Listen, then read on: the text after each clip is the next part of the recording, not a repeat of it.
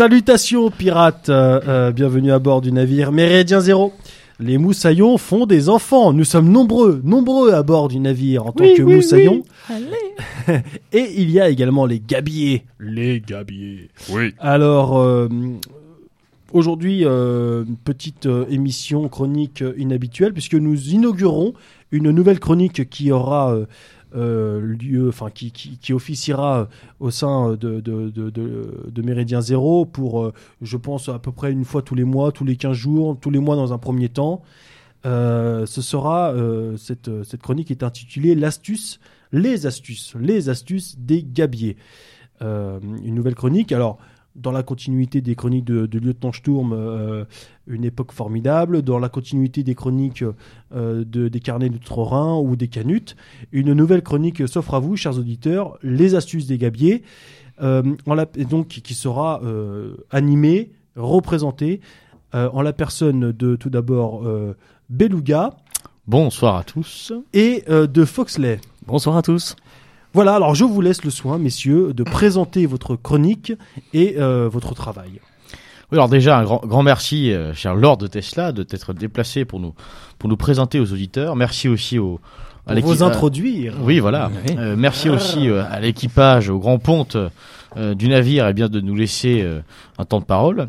Euh, alors nous, notre ambition avec cette chronique, euh, les astuces des gabiers, euh, comme son nom l'indique, on va essayer de trouver des astuces. Mais alors, globalement, on va surtout couvrir euh, une thématique. Cette thématique, c'est euh, celle du monde du travail. Alors le monde du travail, c'est assez vaste. Donc on va pas être exhaustif, on va pas non plus faire un cours de droit parce que parce que c'est chiant. Euh, en revanche, l'idée c'est de trouver des solutions, trouver des astuces justement à donner euh, eh ben, à nos camarades, à nos auditeurs pour mieux réagir, pour mieux comprendre et surtout pour mieux gérer finalement son rapport au travail, son rapport à l'entreprise, son rapport finalement au monde qui nous entoure. Alors attention, on n'a pas de prétention, on ne cherche pas à être euh, euh, exhaustif, on ne cherche pas non plus à, euh, dire des vérités vraies, simplement on partira de, constats qui sont pour le coup réels, factuels sur le monde du travail pour trouver des solutions.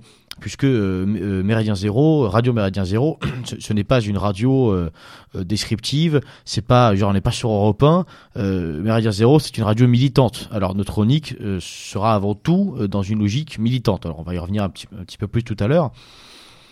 Qui dans dit le but de trouver des solutions. de trouver des solutions, trouver aussi des, euh, des, des, des nouvelles solutions en fait. hein. Pas simplement, euh, euh, l'idée c'est pas de faire du gain petit, l'idée c'est de trouver des nouvelles solutions euh, face aux nouveaux modes de, de travail qu'on nous propose. Des moyens de combat.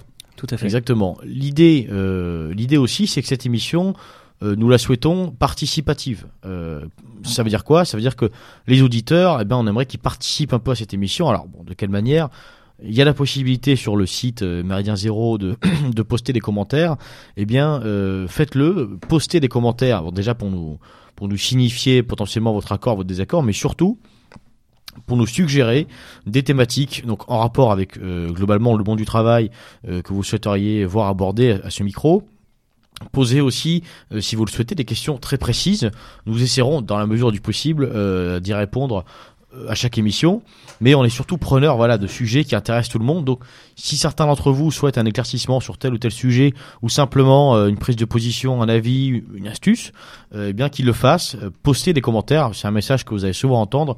On veut vraiment quelque chose euh, finalement de, de très participatif. De vivant. Voilà, de vivant. Alors pour rentrer un peu maintenant dans le assez, assez parlé, euh, oui, euh, pardon. Si je puis juste me permettre. Pardon. Euh, L'argent, c'est le nerf de la guerre. Nous menons une guerre face au système, euh, avec nos moyens, chacun ses moyens. Et donc, toi, jeune entrepreneur, euh, jeune salarié, euh, jeune ou pas, des jeunes d'ailleurs, hein, chef, d'entreprise, tu, seras confronté à des, à des, obligations et surtout à des réalités économiques et financières, fiscales de notre, de notre, du système, de l'État. Et donc cette chronique régulièrement te donnera les moyens de contrecarrer, de, de, de, si je dis pas de bêtises, hein, de, de, contrecarrer et surtout de, de, de trouver des, des, des, des astuces, de réagir. astuces des gabiers, de réagir euh, face à, à, toutes ces euh, face à toutes ces, ces, ces nécessités là. Et euh, c'est en cela que vraiment cette chronique est très importante. Euh, donc j'espère évidemment moi je, je vous souhaite longue vie merci à la chronique Merci des beaucoup. astuces des gabiers merci beaucoup effectivement voilà pour pour, pour compléter pour terminer cette longue introduction euh, effectivement, l'idée, euh, c'est de réagir, c'est de ne pas rester immobile. Euh, l'idée simplement, c'est de aussi de sortir de ce réflexe assez assez pavlovien pour le coup, qu'on retrouve souvent malheureusement dans les familles de pensée, qui consiste à tout rejeter dans la modernité. Alors, on, reviendra un petit peu plus longtemps là-dessus. Dans un premier temps, je vais laisser un petit peu mon camarade Foxley euh, s'exprimer. Foxley, tu vas nous, tu vas nous poser un peu le cadre général dans lequel on va évoluer. Raconte-nous un petit peu, voilà, pourquoi on a eu cette idée d'émission et surtout dans quel cadre on va, on va, on va discuter. Finalement. Ouais, tout à fait. Là, on voulait euh, entre guillemets dresser un peu le, le, cadre général de ce qu'était devenu la, la France euh, sur la matière sociale. Et quand on parle de matière sociale, on parle du social en général. Hein, c'est effectivement outre le, le droit du travail, c'est aussi de tout ce qui est par exemple euh, protection sociale. Euh, on vous entre guillemets bassine un peu avec ça, hein, le nombre de réformes. Euh, on parle de, de changement du travail en général, des modes de travail, des modes de management. Tout à fait, des modes de management, de la compréhension de l'entreprise, comment réagir en entreprise, comment vivre même dans ces nouvelles entreprises qui sont parfois assez tyranniques. Hein, Évidemment, quand on parle des entreprises, là, on parle des grosses entreprises, hein, on parle pas de la, la petite PME, TPE, euh, ça n'a rien même à voir. Même si on, on, en parlera malgré bien sûr, tout. Hein. Bien sûr. Euh, de même, c'est, on n'est pas là non plus pour prendre parti du côté employeur ou salarié. Quand on critique euh, l'employeur, on critique le gros employeur, on critique la grosse société euh, qui est euh, tyrannique envers ses salariés et pas et pas le, le, petit employeur qui pour le coup essaie de survivre. Euh, donc effectivement, le, le, on, on, voulait faire un, un, premier constat de ce qu'était devenu la, la France, euh, et on a appelé ça en fait euh, la France des 3 C. Euh, pourquoi la France des 3 C Café, clope, voilà. Ouais, tout à fait, voilà. on a voulu. Parfois même les trois en même temps. Ah messieurs, bravo, bravo, ça commence bien, ça commence bien. Euh, pourquoi les 3 C? On a, on... certains connaissaient les 3 B, mais les 3 B. Et c'est un moyen mémotechnique parce que si vous voulez entre guillemets vous souvenir un peu de ce qu'est devenu la France au niveau social, c'est intéressant de d'avoir une vision entre guillemets cadrée de sa pensée. Euh, c'est d'abord une France les 3 C, la, une France concentrée, euh, une France de la consommation et aussi une France du chômage. Alors pour la France concentrée, euh, le premier constat qu'on peut faire, c'est qu'effectivement, le premier changement où tout le monde est d'accord, c'est que la France est passée d'une France rurale agricole à une France qui est devenue urbaine, à une France qui s'est industrialisée, tertiarisée, et qui finalement se concentre dans les villes. Tout ça fait que ça se concentre dans les villes. Euh, dans les années 70, la France, c'était la première puissance européenne agricole.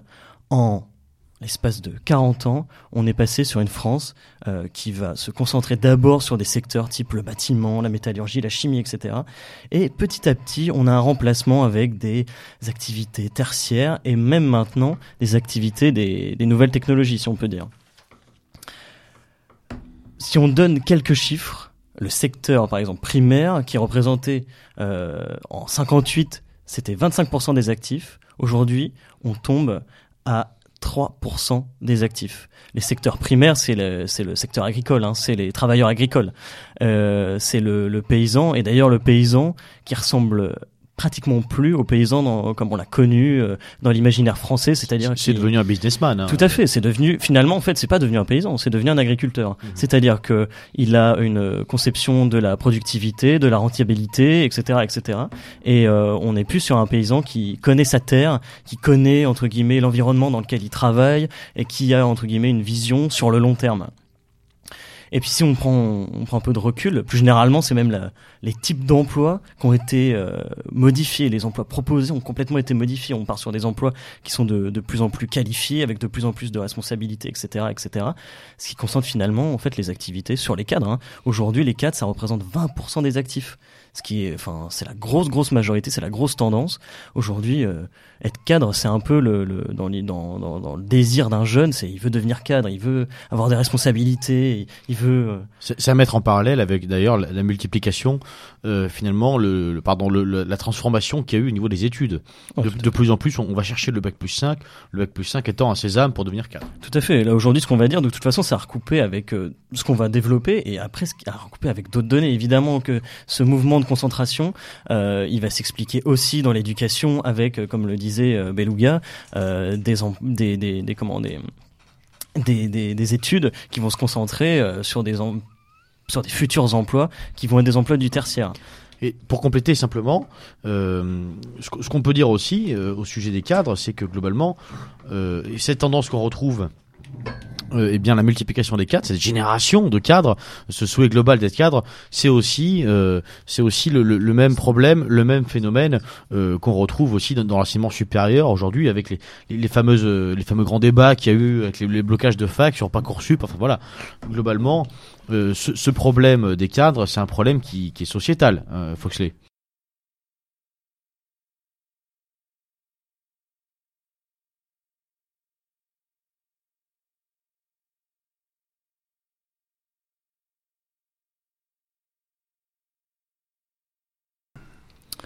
Oui, tout à fait. Euh, ce problème sociétal, en fait, c'est même euh, le problème d'une société qui est devenue une société tertiaire.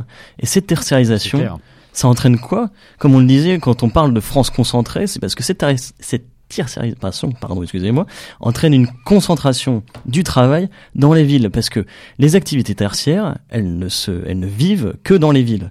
Euh, des exemples, hein, euh, euh, j'ai dans les années 50, on parle de, de fin des paysans, on a une accélération de l'exode rural qui est incessante depuis ces années-là. et du coup, on découle une, une, urbanisation croissante. On parle maintenant, on parle de, de banlieues de métropole, de mégalopoles. Euh, c'est 80% de la population aujourd'hui qui vit dans les villes, ce qui ce qui montre cette concentration et peut-être même euh, comme une cocotte minute cette explosion dans les villes. Le, le, le deuxième C, euh, c'est la France consumériste. Euh, pourquoi la France est devenue une société de consommation? On est parti du constat qu'en fait, on avait une augmentation du niveau de vie. Alors, quand on parle d'augmentation du niveau de vie, euh, j'entends déjà les, les coryphées me dire ah oui, mais depuis 2008, euh, c'est pas ça. Il y a quand même une baisse du niveau de vie, etc. Oui, mais là, quand on prend une vision beaucoup plus globale, quand on prend une vision depuis les années 50, depuis les années 60, c'est évident que les familles françaises entre guillemets vivent mieux, qu'on vit mieux, on vit en, entre guillemets, on, on mange mieux, on vit en meilleure santé, etc., etc. Euh, on, a, on, a, plus de Twix, on a, on a, des glaces, on a fait, des Il y a un bouffé quoi. Tout à fait, j'avais un PlayStation, la PlayStation. Euh, et ça s'explique on a défini trois facteurs. D'abord, c'est la, hausse des salaires. Euh, la première vraie hausse des salaires et la première entre guillemets euh, grosse mesure, euh, elle date de mai 68. Hein, c'est euh, l'augmentation du salaire minimum de 35% euh, et de 7% pour les autres salaires notamment. c'est aussi un système de prestations sociales français qui est quand même très avantageux par rapport aux autres pays. Il faut pas l'oublier, ça. On reste dans un pays où la protection sociale est la plus une des protections sociales les plus développées au monde. Euh, quand on regarde nos voisins, on, c'est pas ça. Hein, le... Plus pour très longtemps apparemment. Et Macron, tout à fait. met beaucoup de bâtons dans les roues. tout à fait. Il paraît qu'on met trop de pognon, euh, ça coûte trop de pognon et les gens restent trop pauvres. Enfin bref. Euh, et le, le, dernier facteur, euh, c'est le travail des femmes. Hein. Depuis euh, comment de, comment? Depuis les de, depuis euh, depuis les années 50, depuis 50 ans, pour donner juste un chiffre, les femmes de 25 à 54 ans aujourd'hui, enfin les femmes de 25 à 54 ans sont passées euh, de 45% des actifs à aujourd'hui 83% des actifs. C'est énorme. C'est-à-dire que c'est pratiquement autant que les hommes. Mais alors, évidemment, on critique pas que le, fait, le fait que les femmes travaillent, mais par contre, c'est évident que le fait que les femmes travaillent rapporte plus d'argent aux familles, plus de, de ressources de manière générale aux familles. Intéressant à mettre en parallèle d'ailleurs avec la chute de la démographie, n'est-ce pas? Tout à fait. Mais ce qui est sûr, c'est que la femme rapporte plus d'argent à la famille, euh, peut-être, mais surtout rapporte plus d'argent à l'État. Ce qui, ce qu'il faut pas Bien oublier, sûr. c'est que la politique de Tout à mise fait. au travail de la femme, c'est qu'ils se sont aperçus à une certaine époque qu'il y avait toute une frange de la population, donc en l'occurrence féminine, qui ne travaillait pas, donc qui ne cotisait pas. Et ces gens-là, Mm, il a- ces, femmes-là, donc en l'occurrence, il a bien fallu les mettre au travail. Euh, et ça, et ça, bon, certaines disent que c'est euh, acquérir une forme de liberté. Moi, je pense que c'est plutôt une mise à l'esclavage, mais euh, chacun, euh, chacun pense ce qu'il veut. Mais est-ce que dans, dans ce que tu viens d'énumérer, on, on ne pourrait pas également citer les, les vacances, les vacances rémunérées? Tout à fait, j'allais y venir. Ah, pardon, excuse-moi. C'est le, le- le deuxième point qu'on voulait aborder dans cette France consumériste. Euh, Qu'est-ce qui a fait cette France consumériste? C'est l'augmentation du temps libre euh, des salariés. Alors ça commence effectivement avec la réduction du temps de travail de manière générale. Euh, c'est les 39, les, on est passé de 40 heures à, euh, à, 30, à 39 heures, à 35 heures Loi- avec loi les lois Aubry. Tout à fait. Les lois Aubry de 80 à 89 euh, et, de, et ensuite de les 99. lois, pardon, vous dites quoi, les lois? Les lois Aubry. Aubry. Martine Aubry. Martine Mar- Aubry. Martine Aubry, ouais. on la salue si, si elle nous écoute. Salut Martine. Non, non, je te salue pas. Euh, L'augmentation du jour en tout de cas, pas avec la main. les, les- les vacances qui ont forcément augmenté. On a aujourd'hui cinq semaines de vacances. C'est quand même euh, assez confortable, hein, malgré tout. Conséquence de tout ça, on a besoin de crédit, on a besoin de transport, on a besoin d'assurance, on a une volonté de faire du tourisme, Pour de y aller commerce, pour y etc., aller, c'est vacances, bien etc. sûr, bien tout à fait. Et bref, la France du tertiaire, c'est aussi une France du service, et voire une France même des services. Et c'est là où on voit la, toute la, entre guillemets, le, le, le côté un peu néfaste de cette France qui devient une, une- plus qu'une France consumériste, une France même presque consommée, en fait, quoi. Oh là là. Ah, c'est beau. Quel trait beau, d'esprit, hein. mais quel trait beau, ouais, bah quel oui, on est là pour faire de l'esprit aussi. Oh là là là. Eh, eh oui. Enfin, le dernier C, c'est la Le France troisième du... C, Le alors. troisième C, oui, excusez-moi, pas le deuxième C, c'est la Ah, France merde. du, c'est la France du a- il y en a chômage. qui bossent, bordel. Celui qui est en général le plus douloureux. Ouais, d'ailleurs. tout à fait. C'est la, la France du chômage. Et là, on va pas s'étendre parce qu'à mon avis, ça fera l'objet d'émissions futures. Mais juste un chiffre. Aujourd'hui, le chômage, c'est 10% de la population active. On a un des taux de chômage Officiellement. officiellement, tout à fait. Ah oui, Ah. alors évidemment, on reviendra dans le détail, hein, parce que comment on, on comptabilise le chômage en France, c'est très compliqué. En fonction des institutions, en fonction par exemple de Pôle Emploi, qui a aussi des catégories A, B, C, etc.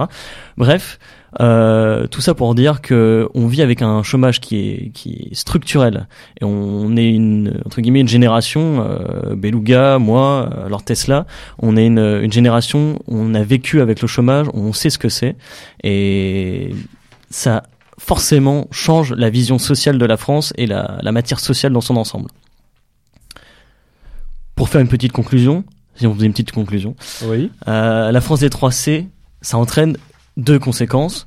Euh, pour moi et pour nous, c'est la désertification, je vais y arriver quand même, des campagnes, euh, concentration dans les milieux urbains, concentration dans les villes, pollution, les gens pressés, etc.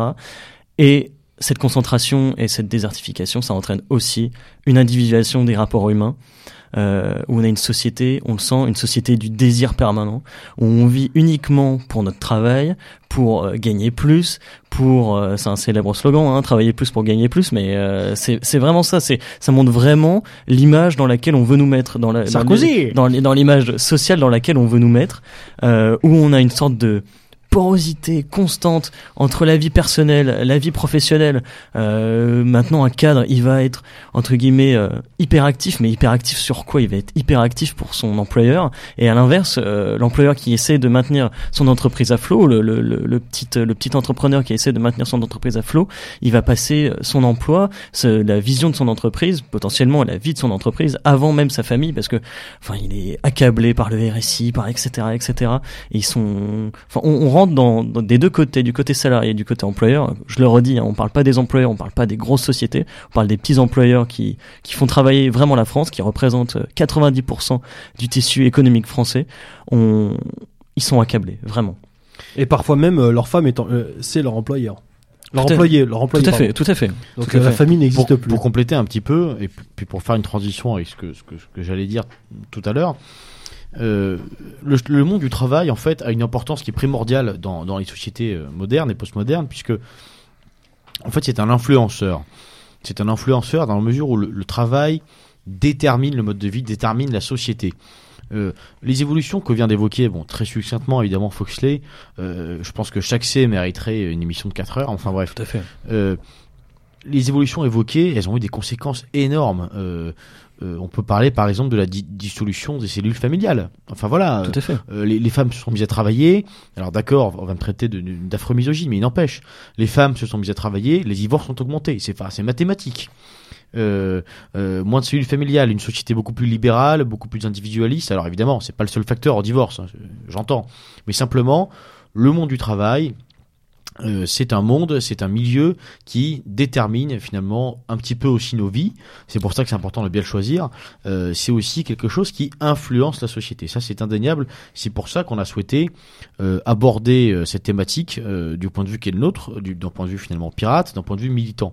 Parce que les, les évolutions que que- qu'a rappelé camarade Foxley, elles permettent finalement de, de, faire de faire un petit peu écho à ce qui, ce qui est en train de se passer actuellement dans le monde du travail et ce, ce qu'on va tâcher de, de développer dans ces émissions, c'est que de nouveau il y a une révolution qui arrive, de nouveau il y a un changement qui arrive et une fois de plus le système nous présente euh, le changement qui nous attend comme euh, finalement la, la solution à un problème. Alors Mm. le problème invoqué aujourd'hui c'est quoi? C'est précisément la France concentrée, l'immigration pendulaire, la fuite des talents. Euh, euh, tous les problèmes engendrés euh, dans, dans- sur- les vies, les burn-out, euh, le burn-in, Mmh. maintenant voilà, de nouveaux Ça, veut- concepts. ça veut dire quoi ça d'ailleurs Pardon parce Alors- que c'est anglais, je comprends pas moi personnellement. Oh là là. We are in France, we speak French. Alors le, le, le burn-out et bon le burn-in, c'est c'est deux phénomènes euh, euh, globalement qu'on pourrait très vaguement caractériser comme un pétage de câble, mais on, je pense que ça méritera sans doute une de nos chroniques. Ouais, tout à Euh, fait. on en discutera. C'est des phénomènes très modernes. Donc, globalement, c'est des gens qui euh, tombent en dépression. Voilà, à cause du travail. C'est très très grossier ce que je viens de dire, mais bon, on Mhm. redéfinira ça euh, plus tard. Ce que je disais, c'est que aujourd'hui, il y a des conséquences qui existent euh, sur les salariés, sur la société, du fait de ce monde du travail que nous a décrit euh, Foxley. Mais on nous propose du coup pour répondre à ça une- un, un nouveau changement, une nouvelle révolution. Alors cette révolution, c'est la révolution du forfait jour, c'est la révolution du télétravail, c'est la révolution de l'auto- de l'auto-entrepreneuriat, c'est la révolution du salarié qui devient euh, collaborateur. Mmh. Du la- salarié indépendant. Voilà, euh, du salarié indépendant, c'est tous patrons, tous esclaves. Euh, génération cadre, génération burn-out. Autant de, de phrases un peu, un peu grossières, autant de slogans qu'on pourrait appliquer. Donc, euh, notre idée euh, dans cette première émission, c'était de, poser un cadre. Le cadre, c'est celui-là. On part de cette France des 3 C, euh, que finalement, je pense que tous nos auditeurs connaissent un petit peu. Hein. Euh, je pense qu'on a un petit peu enfoncé des portes ouvertes là-dessus. On part de cette France des 3 C pour gentiment aborder eh bien, ce, nouveau monde du travail qu'on nous propose, avec des sujets comme le télétravail, le forfait jour. Tout ça, c'est ce sont des sujets sur lesquels le système nous, nous vend une autonomie. On nous dit, bah, avec le forfait jour, on reviendra un petit peu plus sur le forfait jour, mais globalement, le forfait jour, c'est c'est quoi? C'est un, un, un temps, un- une organisation du temps de travail qui permet globalement de plus avoir d'horaire et d'être payé à la journée et plus à l'heure. Voilà. Surtout, même plus la protection que Voilà. le temps de travail, euh, en fait, offrait aux salariés. C'est ça le. fait. Donc on, le forfait jour, on nous l'a vendu en disant, bah justement, regardez, le mercredi, vous allez pouvoir aller chercher vos gamins à l'école. Si, euh, tiens Jean-Michel, si ta fille, euh, si ta fille euh, Simba euh, to- tombe malade, tu pourras partir à 15 heures sans, sans poser de congé. C'est formidable. Voilà, effectivement, c'est formidable. Et, Et c'est comme aussi un peu le télétravail. C'est-à-dire Le- c'est le travail qui s'introduit dans ton domicile. tout à Tout à fait, fait. tout à fait. Il n'y a, plus de- il y a plus de frontières entre le travail et la vie, euh, la vie de tous les On jours. en revient à ce que disait Foxley sur la porosité entre la, la vie privée et la vie professionnelle. Dans tous les cas, de notre côté, il ne s'agit ni de critiquer euh, bêtement, ni de louer aveuglement. L'idée vraiment pour nous, c'est de constater et de trouver et de proposer des solutions. L'optique de cette émission, elle est euh, réellement, elle est sincèrement militante.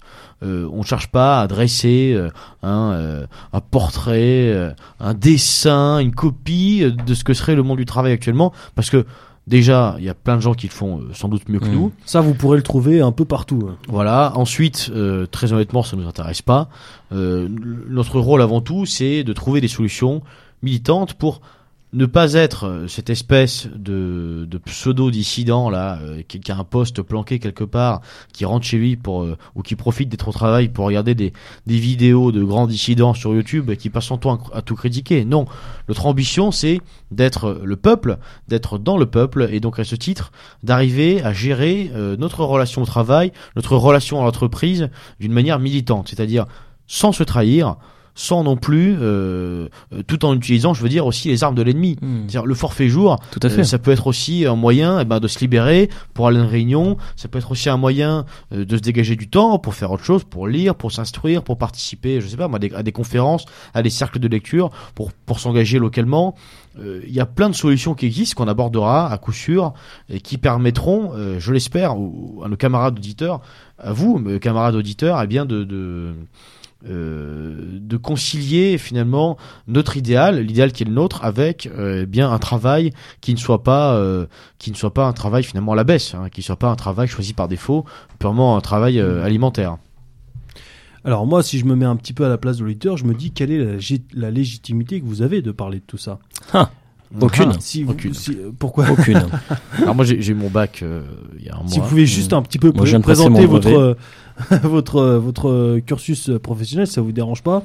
Foxley, je t'en prie. Eh ben moi l'honneur. Euh, moi je suis euh, doctorant, euh, spécialisé en droit social, Comme donc en droit du travail. Ah, ça y est, ça y est. Pam pam pam pam les gars, ça me regarde autrement là. Je peux vous dire que là, chers auditeurs, là ils ça ont baissé, des gonzesses là. ils ont baissé les yeux, c'est moi qui vous le dis. Euh, et donc voilà, en fait, hein, je suis juriste, euh, juriste de formation euh, et de cœur. Pas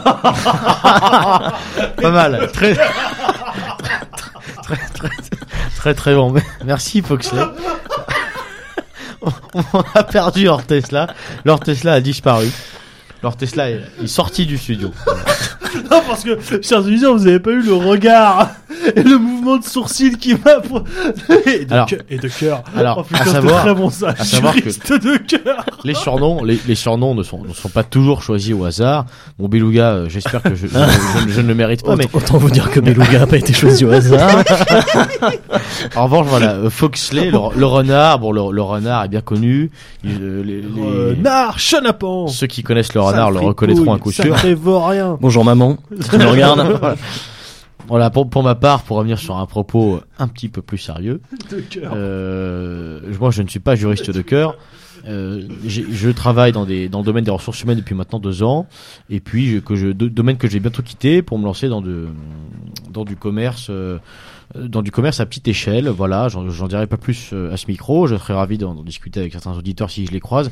Quoi qu'il en soit, entre Foxley et moi, nous avons en fait deux profils qui permettent d'avoir à la fois une connaissance très juridique euh, avec Ouais, un juriste euh, de cœur et euh, aussi un peu plus pratique de mon côté puisque en ressources humaines on, on est plutôt du côté finalement applicatif et Mhm. exécutant euh, que, euh, que que juridique hein, voilà pour répondre à ta question euh, Non, mais c'est important quand même que, que bah, parce qu'évidemment, vous, vous maîtrisez les dossiers, mais vous avez aussi les, les raisons pour les, les raisons de, de le maîtriser ce, ce dossier. Donc c'était important, je pense, de, de, de le dire à nos auditeurs. Alors, euh, je pense qu'il y avait une chose, euh, Beluga, oui euh, auquel tu tenais, c'est que cette émission euh, sera vraiment interactive. Voilà, l'idée, l'idée, comme je, je vais le redire, hein, on l'a dit en début d'émission, mais l'idée vraiment, c'est que on, on souhaite que les auditeurs, eh bien, s'impliquent dans cette émission et proposent euh, dans les commentaires, euh, proposent des, des thématiques à aborder, posent aussi des questions très précises. Voilà, typiquement, euh,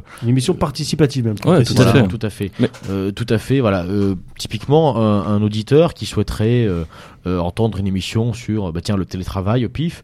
Voilà, euh, euh, dans votre entreprise, le télétravail va être mis en place. Vous hésitez à le prendre, euh, ou alors vous n'avez pas bien compris quels sont les, les dangers de la chose, ou au contraire quels sont vraiment les bénéfices du télétravail, parce qu'il y en a. Hein. N'hésitez pas à nous poser la question. On fera euh, notre possible euh, pour y répondre. Mm, tout à fait. Ça Et, peut même être des questions précises, hein, euh, généralement. Je pense qu'on répondra aux questions en fin d'émission et euh, si c'est même, ça peut être une question, euh, évidemment juridique ou de RH, même de gestion, euh, typiquement d'entreprise pour un employeur. euh, Enfin, si je veux, ça va être, ça va être dur de dire ça, mais si je veux me séparer de mon salarié sans avoir trop mal, euh, comment je fais, et, etc., etc. On, on traitera tous ces sujets de toute façon dans les émissions en étant jamais exhaustif parce que la matière sociale est inépuisable, mais euh, autant euh, faire du pratico-pratique aussi. Hein. Mais ça peut être aussi si je veux euh, acquérir un employé, si j'ai besoin d'un Tout à employé, fait. quel est le meilleur statut, enfin Ah quel bah, est ça, ça sera, ça sera de toute façon le. Merci Tesla de nous introduire, puisque le thème de notre, Ouh. Euh, le thème de notre prochaine émission, ce sera précisément le recrutement.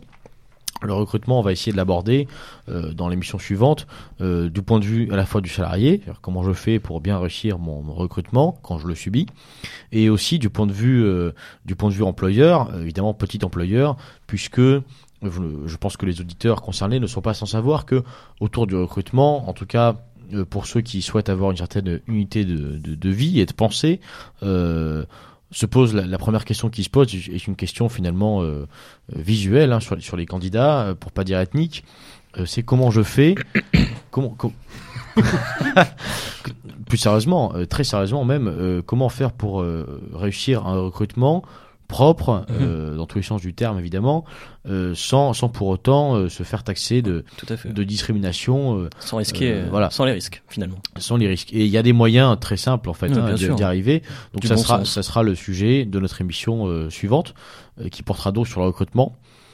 Voilà, messieurs, je crois qu'on a on a brossé Alors, un si bon je peux cadre. juste me permettre, si évidemment toutes ces questions, s'ils veulent vous les adresser, ce sera sur le site de Méridien Zéro ou sur le Facebook, Sur le Facebook de Méridien Zéro, sur le site de Méridien Zéro, dans les commentaires. dans les commentaires. on va consulter pas euh, très régulièrement. Voilà, dans les commentaires, euh, on essaiera même de vous répondre si on peut en live euh, par écrit. Ça risque d'être plus Ouais. compliqué, plutôt plutôt plutôt dans les émissions, voilà, en fin Ouais. d'émission.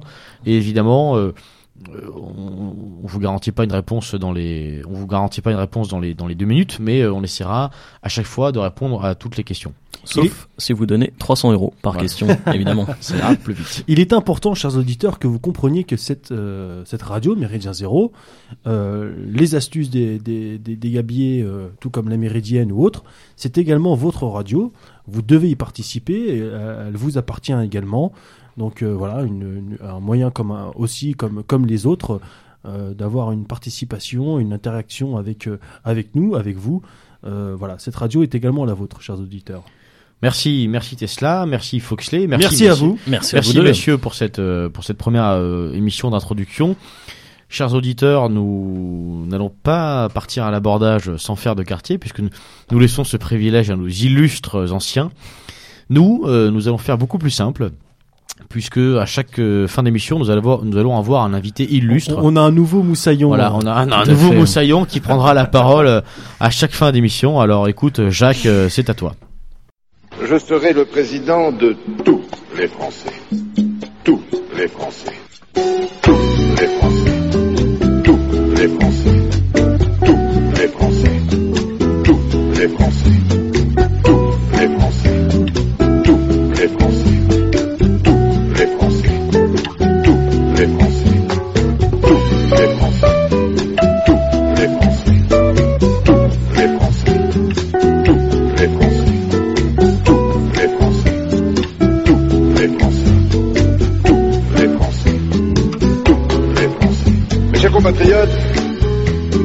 Je serai le président de tous les Français, de tous les Français. Je mesure la difficulté de la tâche qui nous a tous les Français, tous les Français. Je veux tout, tout, je veux les Français. Je veux tout, tout, je veux les Français. Je veux tout un État. Je veux tous les Français. Je veux un État. Je veux un État vigoureux.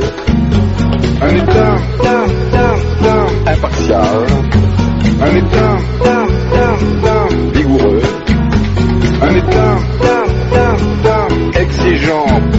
Un État vigoureux. Un État impartial. Un État exigeant. Un État je serai le président de